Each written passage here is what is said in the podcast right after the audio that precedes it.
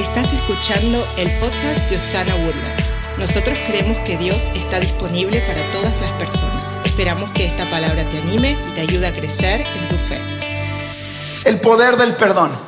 El corazón del mensaje de hoy o la idea es recordarte que tenemos en Jesús una fuerza transformadora y una fuerza que está llena de vida que se llama el perdón. En un mundo que está marcado tanto o a menudo por la amargura, el resentimiento, las relaciones rotas, la falta de perdón. El poder del perdón es el que puede restaurar, sanar, lograr la reconciliación que muchas veces todos estamos necesitando. Existe una victoria para nuestra vida y una paz para nuestra alma que se activa cuando decidimos perdonar. Esa paz y esa restauración están fundadas en el perdón a través de Jesucristo. ¿Cuántos creen eso conmigo? El mejor ejemplo que usted y yo que decidimos creer en Jesús tenemos es el ejemplo de Jesús. A lo largo de su ministerio, Jesús ejemplificó el perdón en sus palabras y en sus acciones. El perdón que Jesús nos mostró es uno del cual todos podemos aprender. Empezó desde su oración por aquellos que lo crucificaron, cuando dice, Señor, perdónalos, porque no saben lo que hacen. Y alcanzó hasta esa mujer eh, sorprendida en adulterio, eh, que Jesús mostró misericordia cuando nadie más quería mostrarle misericordia. Jesús nos mostró que el perdón tiene el poder de transformar vidas y restaurar todo lo que está roto. Yo sé que en mi vida algunas de las personas con las que yo más conecto o a las que más amo son aquellas que me han perdonado más. Si usted está casado y tiene más de 5, 6 años, 10 años de casado, me va a entender. Esa persona con la que usted vive, que lo conoce, lo conoce, lo conoce.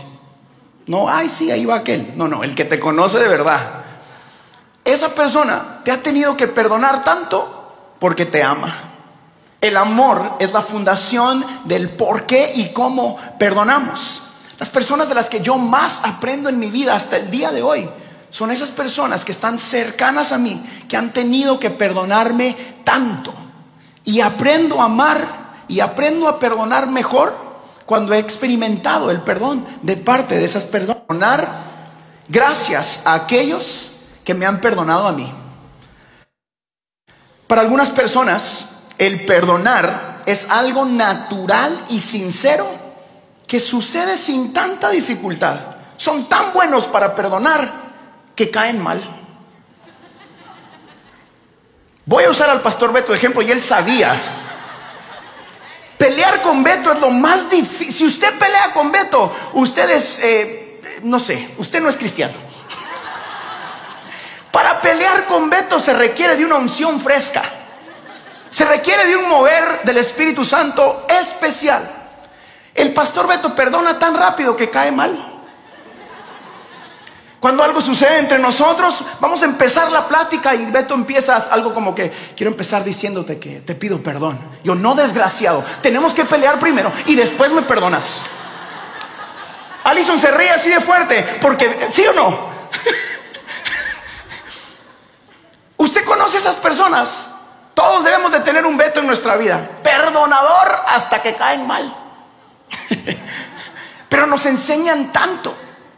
Si usted no es de esa manera y es más como yo, para algunos de nosotros, que tenemos un carácter diferente. Por no decir difícil. Dije diferente, no difícil.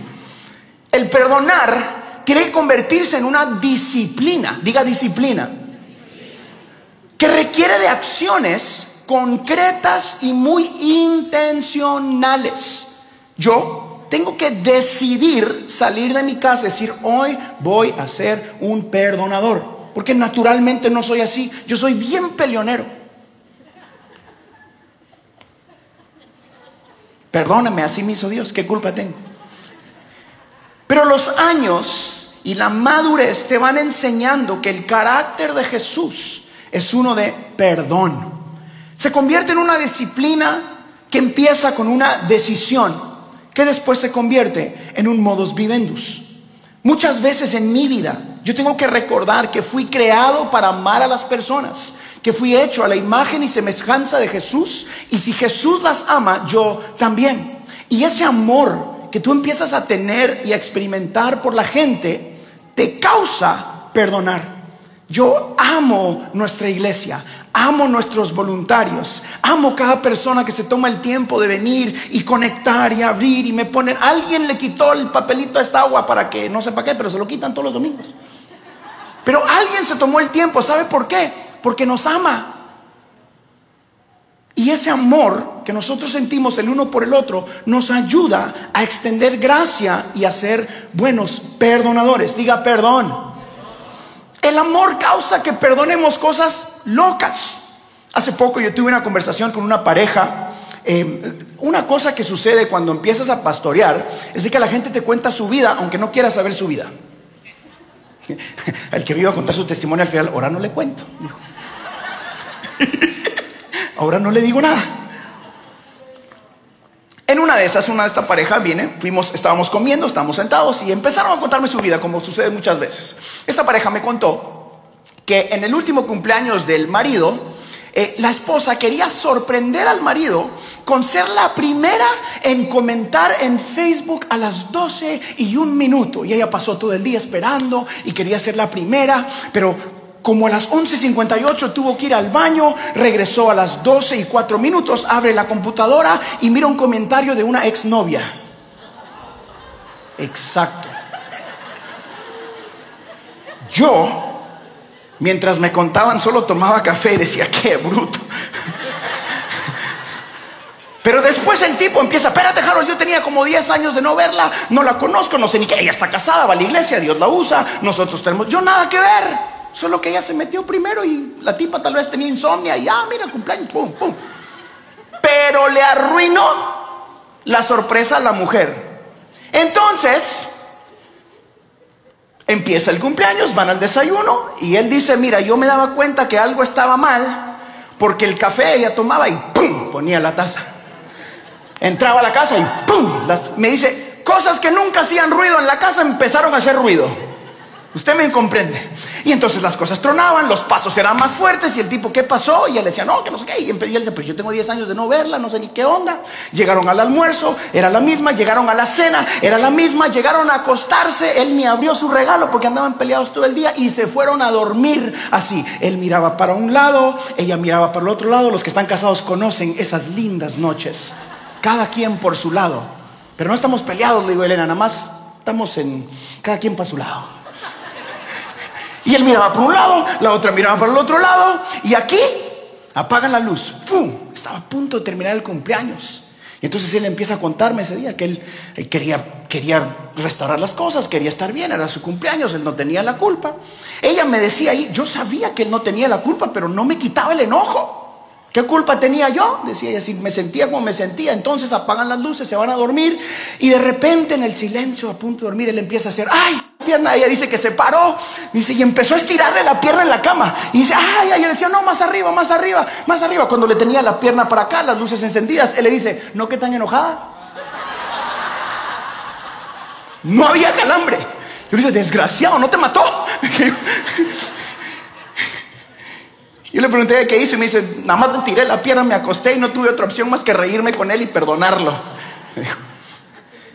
Como Harold piensa de esa manera, encontré que lo que causó que ella saltara de esa cama a pesar de su enojo era que lo amaba. Que alguien que ella amaba en su corazón y en su mente, o a lo que ella entendía, estaba pasando un dolor. ¿Sabe por qué? Porque el amor nos causa hacer cosas que a veces parecen no ser naturales. Cuando amas de verdad, olvidas muchas de las ofensas. Cuando amas de verdad, como Jesús nos amó a nosotros, estás dispuesto a ir a una cruz por gente que no lo merece por gente que quizás nos ha ofendido y lo hace una y otra y otra y otra vez, pero el amor que Jesús nos tuvo a nosotros, que es el que nos llama a tener por otros, es el que nos causa ir y perdonar. ¿Cuántos aman que son tan amados por Jesús? En Jesús nosotros tenemos ese mismo llamado, un llamado a perdonar. El libro de Mateo en el capítulo 6 dice esto de un Padre celestial. Pero si no perdonan a otros sus ofensas, tampoco su Padre les perdonará a ustedes las suyas. Nosotros, en este versículo, estamos siendo llamados a perdonar con una promesa de recibir perdón para nosotros. Estas palabras nos recuerdan que el perdón no es una sugerencia para los que amamos a Jesús. Escúcheme bien, no es una sugerencia, es un mandato, es una orden. ¿Quieren ser perdonados? Perdonen ustedes primero, perdonen de esta manera. Al extender el perdón a otros, nos abrimos a la oportunidad de recibir el abundante perdón y gracia que viene de parte de Dios.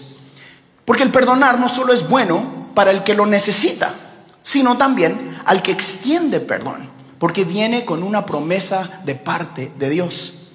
Existe un poder sanador en el perdón, el poder sanador del perdón. En Lucas, en el capítulo 23, vemos un momento profundo eh, en la vida de Jesús mientras Él está colgado en la cruz y pronuncia estas palabras. Padre, perdónalos porque no saben lo que hacen. Este acto de perdón demuestra el poder transformador, el poder perdonador que solo Jesús nos puede dar a nosotros.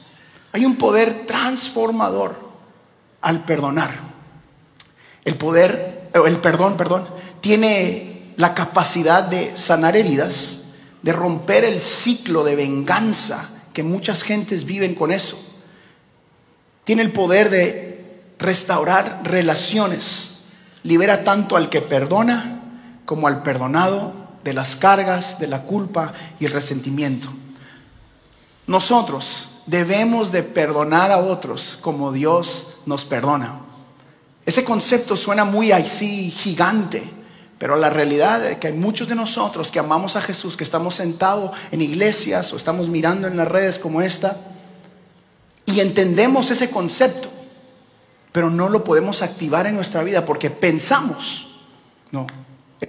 Más bien, sean bondadosos y compasivos unos con otros y perdónense mutuamente, así como Dios los perdonó a ustedes en Cristo.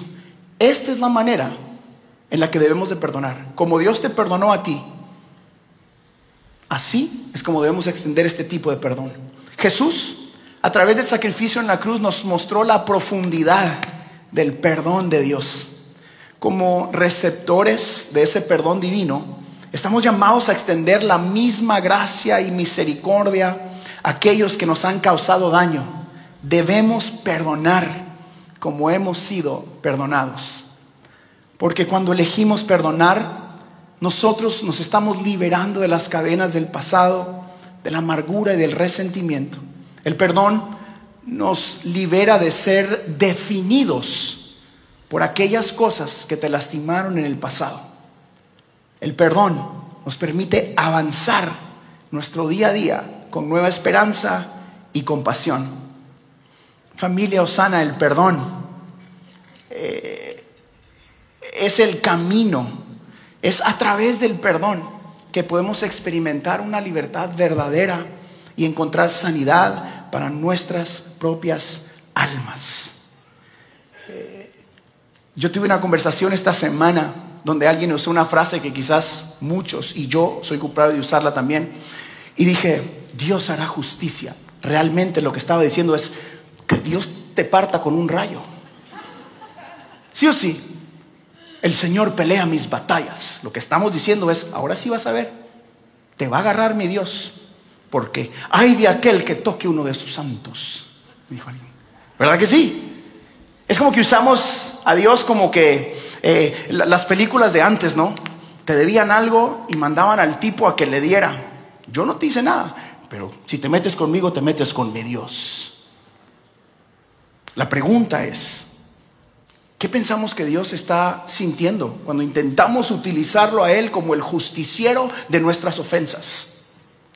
Cuando lo primero que Él dice es, yo soy quien te llamó a amar a ti como yo te amo a ti. Hoy quiero preguntarte, ¿Qué es lo que te está definiendo en tu día a día? ¿Te define el dolor del pasado o la misericordia que extiendes cada día? ¿Qué te define a ti mismo en tu mente? ¿Qué es lo que te está impulsando a tomar decisiones en tu día a día? El pasado, si me la hacen una vez es mi culpa, me la hacen dos veces, ya es, culpa, así, esas expresiones que todos dicen, ¿no? O decide ser un perdonador por default. Despertar y decir, yo voy a extender misericordia.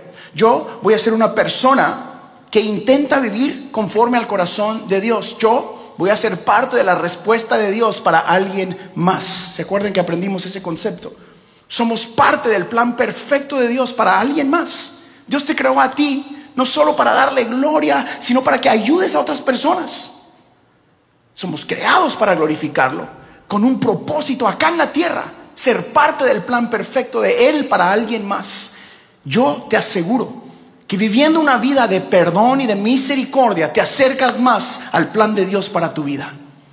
Que mirando a las personas como Dios las mira, te acercas más a tu llamado y a activar el poder del perdón para cada a ti que estás caminando con resentimiento y el peso de lo que te tiene atado en el pasado. A que intercambies todo eso que te detiene, a veces hasta que te atormenta por la decisión de salir de este lugar, una persona que perdona y decide continuar perdonando. Hay muchos de nosotros que venimos de relaciones quebrantadas. Hay muchos de nosotros que venimos de dolores del pasado. Y te miras al espejo y sigues viendo ese dolor. Y Jesús quiere reemplazar esa identidad de alguien golpeado, ofendido, abandonado, abandonada y darte una identidad de hija de Dios, darte una identidad de hijo de Dios y permitirte ser alguien que extiende eso para los que lo necesitan más que algunos de nosotros. Ser alguien que comunica el amor y el perdón de Jesús requiere recibirlo nosotros primero. Al final de este mensaje yo te voy a dar la oportunidad de que clames a Dios por la fortaleza divina para extender perdón a esa persona que tienes en mente y en el corazón ahorita mismo.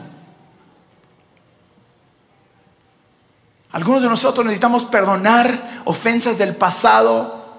Algunos de nosotros necesitamos perdonar al que está ahí sentado a la par. Míreme a mí, no se mueva, tranquilo, así. Algunos de nosotros necesitamos perdonar ofensas de parte de la iglesia. Algunos necesitamos perdonar pastores y líderes y maneras de hacer ministerio que nos golpearon. Recuérdense, la ofensa no fue en Dios que puso a los mensajeros acá. El mensajero es el que se equivoca. Familia Osana, yo quiero pastorear una iglesia que es fácil de perdonar, fácil para perdonar, que extiende misericordia en esta ciudad que seamos los latinos más perdonadores en la historia de Woodlands y sus alrededores, que seamos una iglesia que haga brillar la luz de Jesús a través de cuánta misericordia decidimos extender. ¿Van a haber ofensas, pastor? Sí. ¿Va a haber dolor mañana? Absolutamente. ¿Van a haber sueños que se caen y se deshacen? Claro que sí. Pero usted y yo decidimos vivir amando una señal de debilidad, sino un testimonio del poder y la fortaleza de nuestra fe. Una vez más, el perdón no es una señal de debilidad, sino un testimonio del poder y la fortaleza de nuestra fe. Muestre la fortaleza de su fe siendo alguien que perdona. Como seguidores de Jesús, estamos llamados a emular su ejemplo. Al extender el perdón a otros, participamos en esa obra la obra transformadora del Espíritu Santo, la obra de reconciliación y de sanidad. Hoy yo quiero animarnos a que permitamos que Dios nos inspire, que Dios nos dé nueva vida, que seamos inspirados por la vida de Jesús, quien nos demostró perdón incluso frente a un gran sufrimiento. Jesús colgado en la cruz del Calvario dice, Padre, perdónalos, porque no saben lo que hacen. Esforcémonos por perdonar como hemos sido perdonados. Y es un esfuerzo.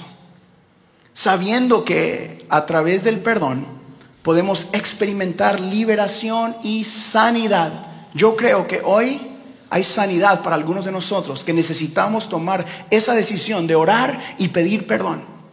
Orar y perdonar, decidir perdonar. Que el poder del perdón impregne nuestras vidas. Que el poder del perdón impregne nuestra iglesia y nuestra comunidad, creando un grupo de gente más compasivo, un grupo de gente más lleno de vida, un grupo de gente más amoroso todo eso, si usted se da cuenta, empieza y modela lo que Jesús hizo para nosotros. Jesús nos amó tanto que decidió dejar su lugar de, rey de Dios y venir a la tierra y pagar el precio para que tú y yo fuéramos perdonados y activó el poder del perdón en nosotros. Usted y yo somos salvos por gracia y no por obras y no hay nada que podamos hacer para salvarnos a nosotros mismos más que activar el poder del perdón en nosotros, el poder de Jesucristo en nuestras vidas.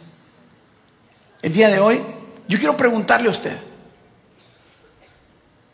¿cuándo se va a cansar de vivir con resentimiento?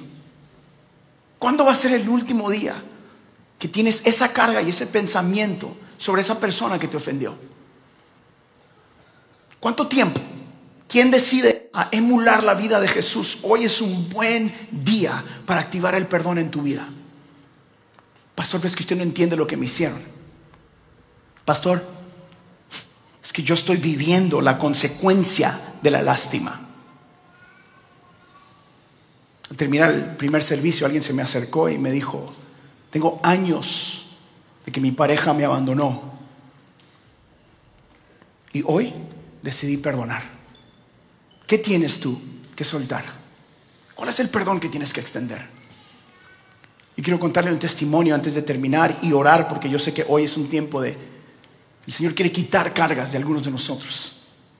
Hace unos días mi esposa y yo eh, pues, tuvimos un, nuevo proyecto y música y algo nuevo y y yo pasé al frente y algunos de ustedes estaban, estaban nuestros, algunos de nuestros líderes y gente que admiramos mucho orando por nosotros. Y, y algunos de ustedes que conocen mi testimonio saben que mi relación con papá al principio de niños fue bastante difícil y el Señor restauró eso y, ahora mi papá es un hombre de Dios y lo amamos y es uno de mis mejores amigos y conecto mucho con él. Pero ese día yo tuve un momento que ni le he contado a mi esposa pasó mi suegro, estaba ahí el tío Cualo y algunos de los líderes. Y yo estaba aquí parado y Elena, mis papás estaban ahí al lado en una mesa y Elena les hizo señas y subieron mis papás, mi mamá, mi papá, mi, mamá y mi papá no, no, son de hablar en público y, y en fin.